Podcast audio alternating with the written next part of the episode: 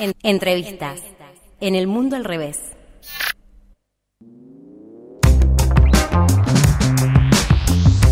Estamos de regreso aquí en El Mundo al Revés. Llegó el momento de la entrevista.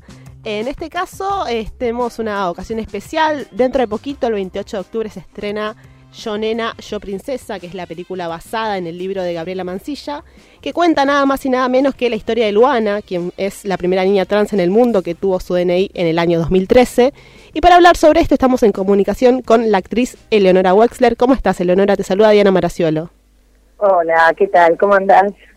Hola, muy bien, muy contenta. Antes que nada, gracias por la comunicación. No, Este, por favor. y bueno, primeramente nos interesa que nos cuentes cómo llegaste vos a la historia de Luana.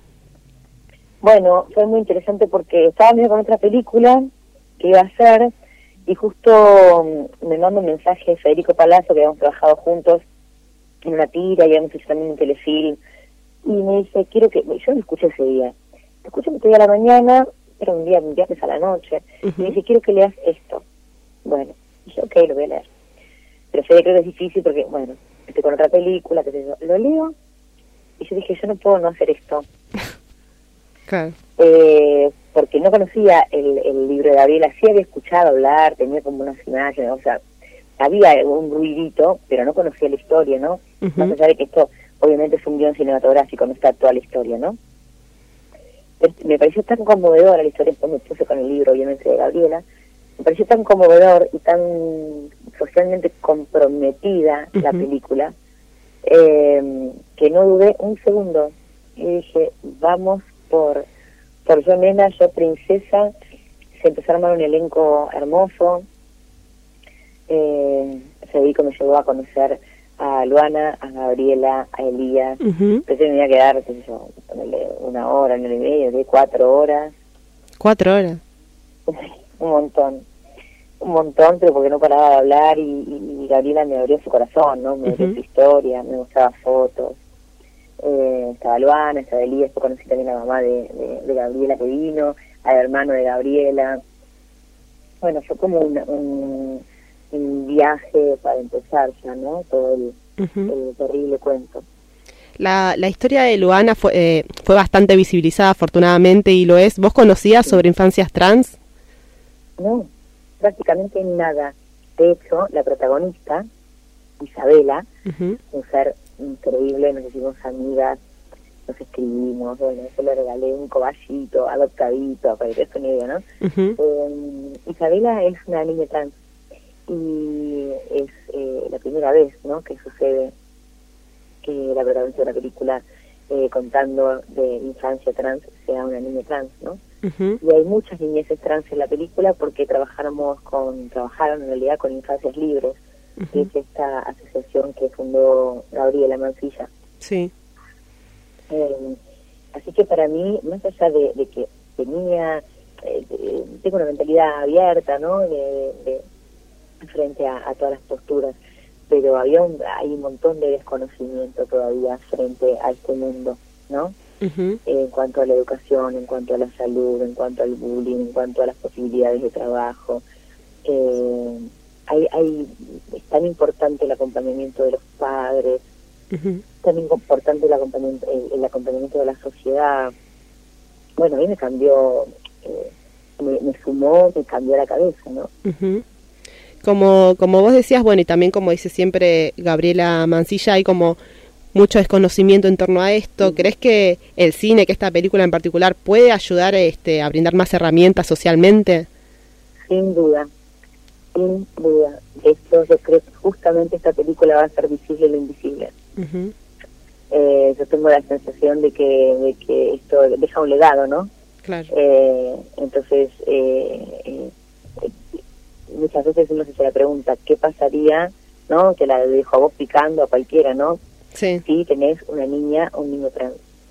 Eh, porque tú no hablas de la boca para afuera, ¿no? Y, eh, ¿A qué te enfrentás? ¿Cuáles son los miedos? ¿Y de qué manera eh, acompañás? Eh, el derecho a la identidad, bueno, la autopercepción.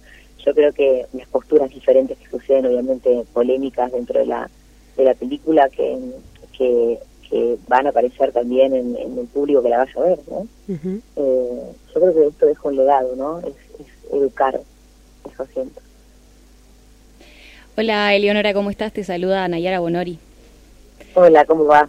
Te queríamos consultar también, eh, decías recién que, viste el guion y, no podías no hacer esta película, y también venís eh, realizando películas como Algo Incorrecto, que tiene que ver eh, con, con, lo que son temas involucrados en, en lo que son los abusos e incluso historias invisibles sobre la trata de personas. Digo, ¿hubo algún punto de inflexión en tu vida que, que gestó como esta necesidad de, de contar estas historias o simplemente ¿Por dónde va eso, digamos?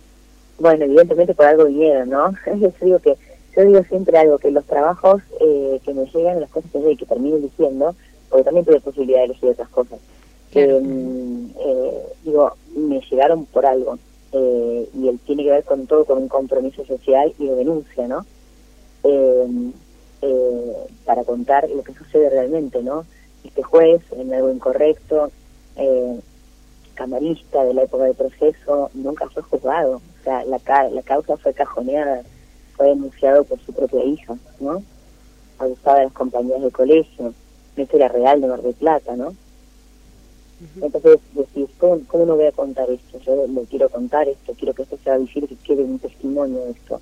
la trata de personas uno siempre eh, lo, lo, relaciona un poco, bueno, con el tema de Marita Verón, con, con Susana Primarco, esa es la punta de un ovillo pensando que está todo mucho más lejano y en realidad está todo mucho más cerca de lo que uno cree.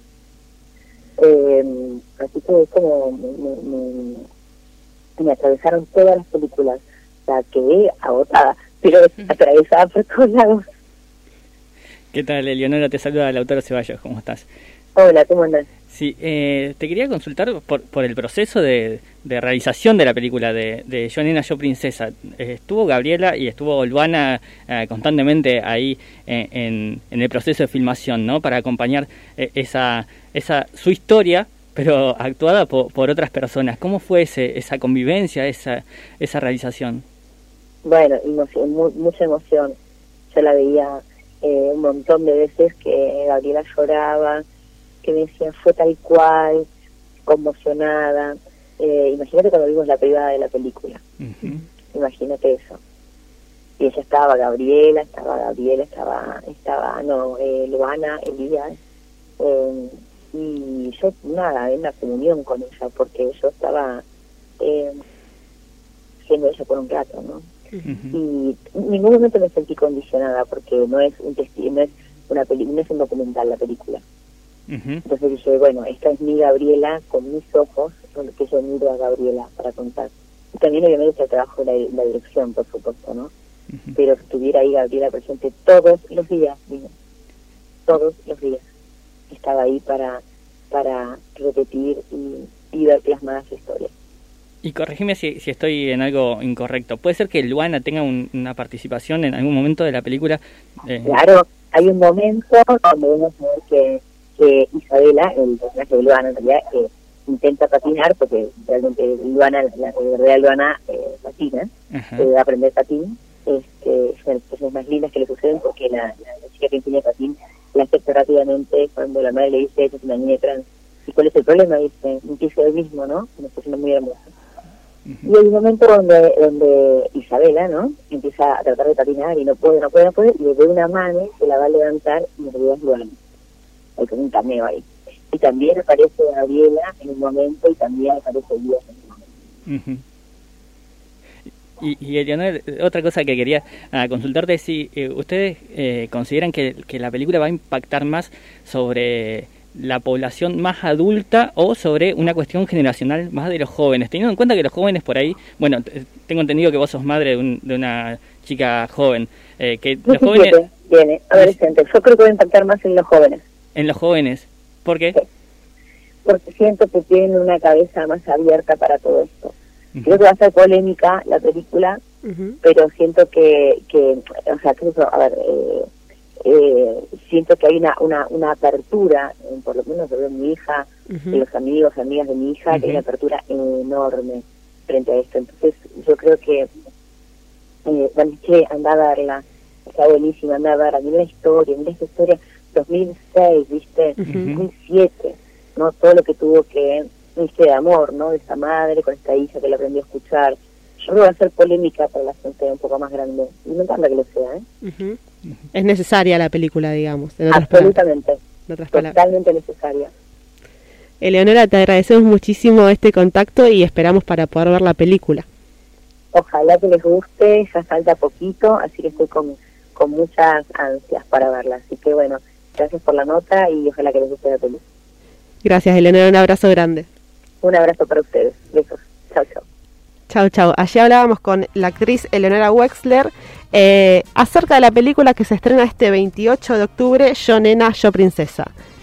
Un comentario rápido. Eh, vayan a ver la película eh, en los primeros, la primera semana, que es muy condicionante para lo que dura después en cartelera, en el cine nacional.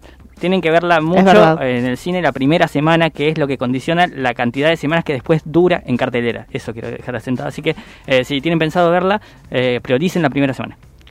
Absolutamente, quédate ahí que ya seguimos haciendo el mundo al revés.